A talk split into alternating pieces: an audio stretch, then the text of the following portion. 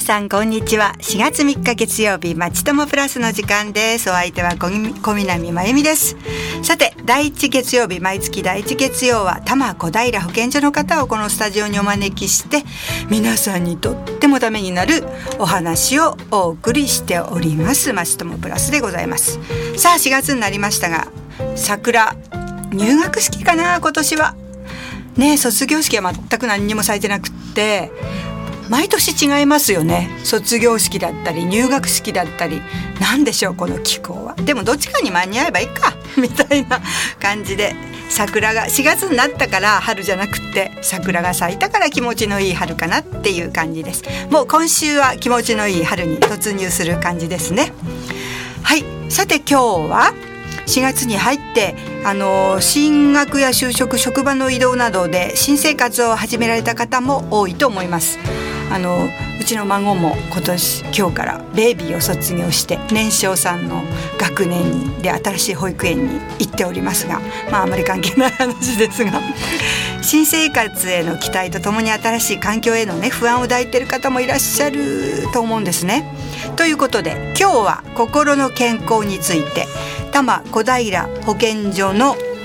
保健師さん石野美智子さんにお話を伺いたいと思います石野さん石野さんこんにちはこんにちは。よろしくお願いいたします。お願いいたします。なんかとっても私と違って穏やかなね素敵なね 感じのね石野さんなんですが、あの皆さんにあのいろいろと教えてくださいお願いします。はい、お願いいたします。さて心の健康というテーマですけれども、私たちのこう普段の生活にはこの心の健康というものはどういうふうに関わっているんでしょうか？はい。えー、心の健康は人が生き生きと自分らしく生きるためにとても大事なことで生活の質にも大きく影響してきます。心の病気は精神や体の働きが不安定になることで、日常生活に支障をきたしてしまう病気です。そうすると心の病気にこうなってしまうと具体的にはどんな症状が出てくるんですかね？はいえー、症状は人によって様々です。心の病気の、まあ、代表的なうつ病などでは、まあ、ひどく気分が落ち込んだり意欲が低下したり物事の判断ができなくなるなど、まあ、精神的な不調が挙げられます。また精神的な不調だけでなく眠れない、うん、食欲がなくなる、はい、体がだるい、うん肩こりや頭痛などといった身体的な不調としても現れることがあります。あ身体的肩こりや頭痛って本当に悩まれてる方も多いと思うんですよね。はい、でそんな風に人によって症状の現れ方が様々だとちょっと心配になってしまいますよね。はいじゃあどうして心の病気にかかってしまうんですかね？はい。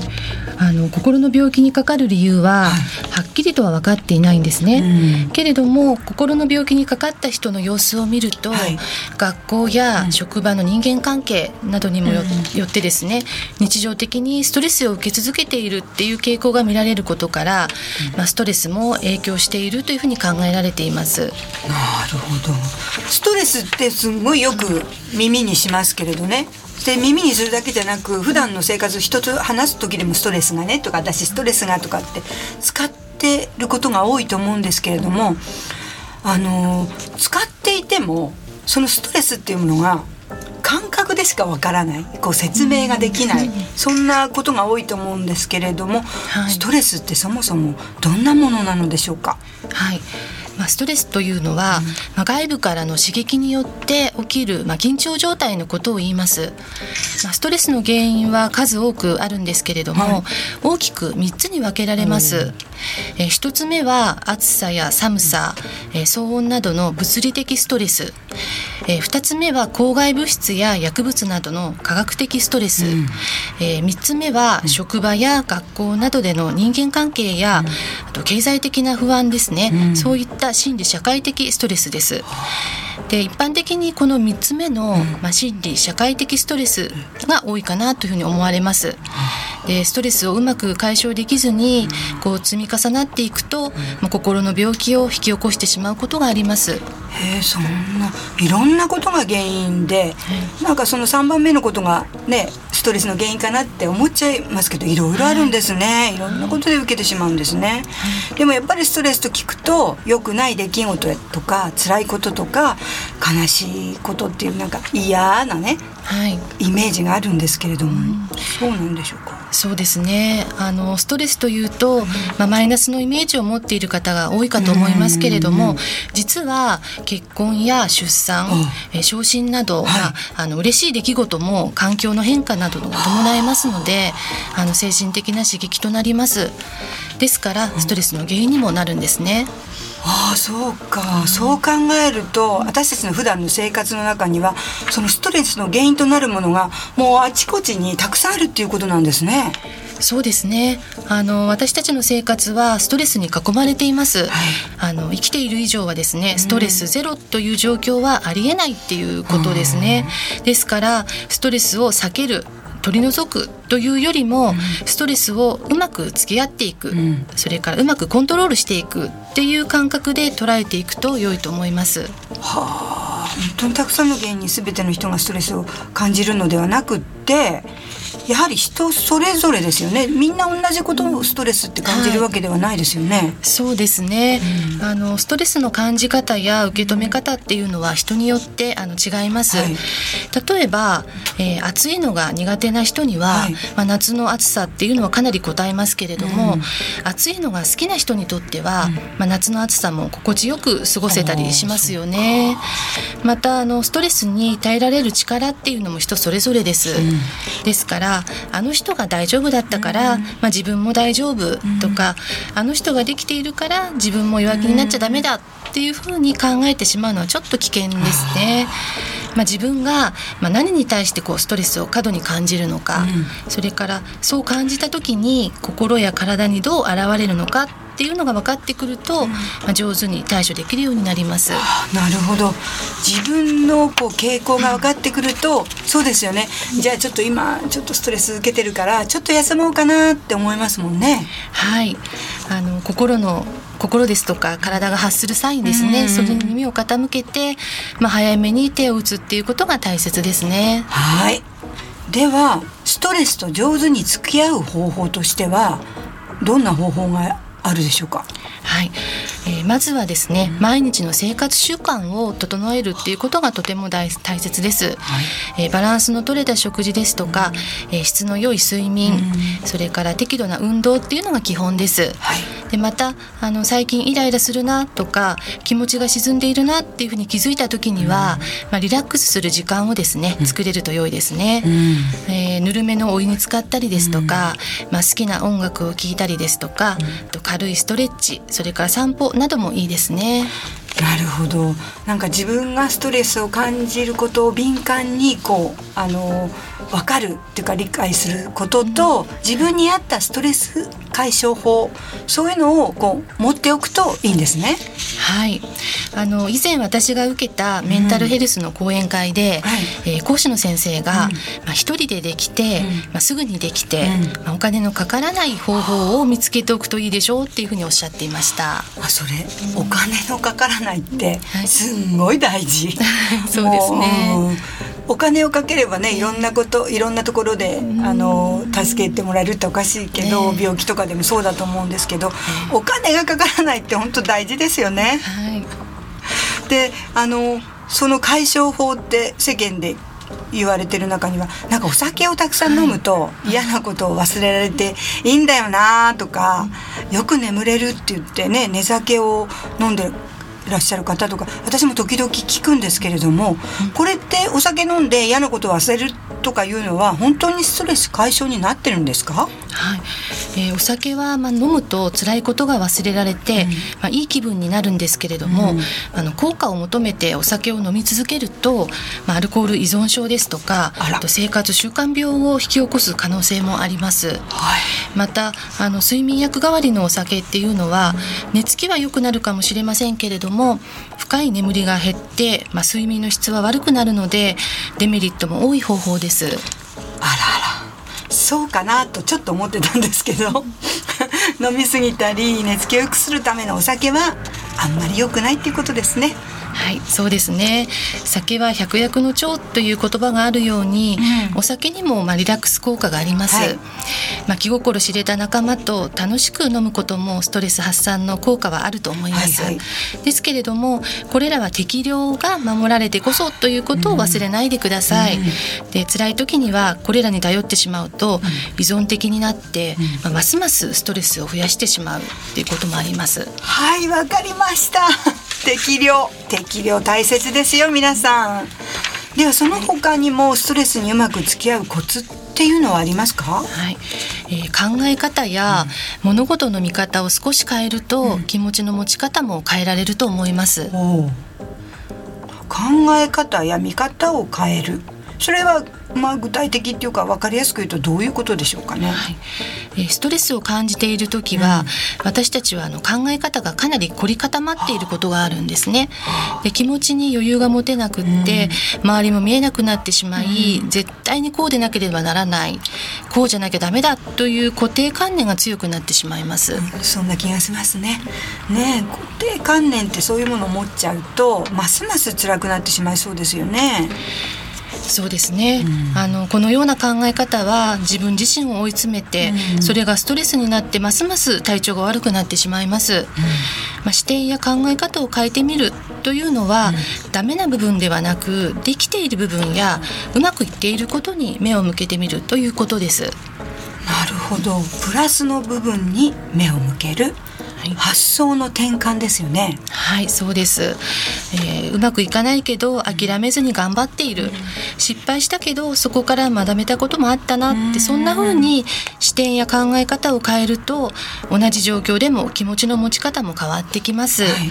またあのいい意味でですね手抜きをするということも時として必要だと思います。まあいいかと思える心のゆとりが、まあ、自分自身ですとか相手を救えることにも、えー、なりますね、はい、でストレスが多いと悩んでいる人っていうのは、うん、例えば、えー、メールの返事が遅かったり、うんうん、1日返事がなかっただけで、うん、まあ、自分はもう嫌われてしまったと考えてしまうなど、まあ、知らず知らずのうちにストレスに多い考え、まあ、ストレスの多い考え方をしてしまう癖があるっていうふうに言われています、まあ、自分の考え方の癖に気づくっていうことも大事ですですね。ね ありますあります。癖って。なんか何でもないことをね、はい、すごい大げさに考えてしまったり、でも私だ大体、えあの心情はまあいいかって ここさっきおっしゃった時にすごい私のこと言いたいと思ったんですけどまあいいかって大事なんですね。そうですね。まあよかった、はい、私合ってた 生き方合ってたみたいな。はい、ここまでは心の病気にならないためのねストレスとの付き合い方を伺ってきました。では今は症状はないけどあのちょっとストレスに負けそうっていう人たちはどうしたらいいのでしょうかっていうことを後半伺っていきたいと思いますのでよろしくお願いします。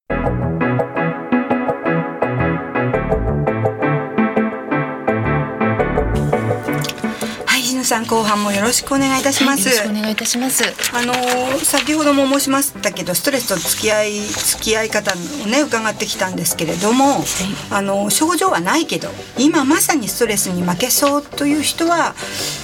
どうしたらいいんでしょうね。はい。えー、まずは誰かに相談をしてください、はい、話を聞いてもらえたっていうことで気持ちが楽になれます、うんはい、またあの話すことでストレスの原因が整理ができて、はい、まあ、自分で解決できたりする場合もあります、うん、えー、友人や家族職場の同僚など、うん、まあ、身近な相談相手ですね、愚痴を言える相手がいるといいですね、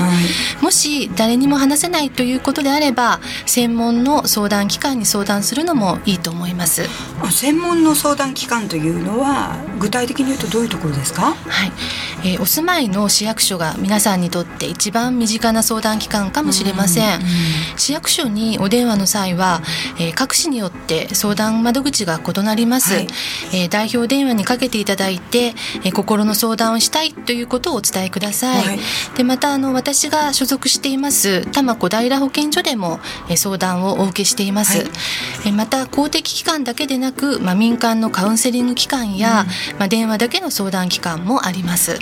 あ、いろいろあるんですね。一、はい、人で抱え込まないということが重要ですよね。はい。保健所でも保健所でも相談を受けている受けているとのことでしたけれどもリスナーの方からのご質問でね、はい、保健所に心のことについて相談したいのですが、はい、もう電話じゃなくてってことだと思うんですが直接会ってお話できるんでしょうかっていうことをいただいてるんですがいかがですか？はい、えー、保健所では、うん、えー、電話でもご相談に乗っていますけれども、はい、保健所にいらして、まあ、直接お会いしてご相談に乗ることも可能です、はい、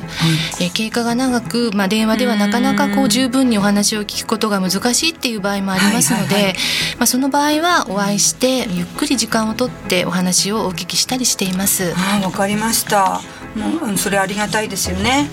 それからまたどんな方が相談に乗ってくれるんでしょうか？っていう質問も来ているんですけれど。はい、えー、保健所には、はい。えー、いろいろな職種の職員がおります、はい、で心の相談は、まあ、保健師があのご相談に乗っています、はい、でご相談の内容によって、まあ、必要な場合にはですね、はい、専門の医師等が保健所に来る日がありますので、まあ、そのような専門医等に相談することも可能です。あなるほど。地域に相談できる場所やね相談に乗ってくれる人がいるってことは心強いですよね。そうですね。あの気軽に相談していただければと思います。はい。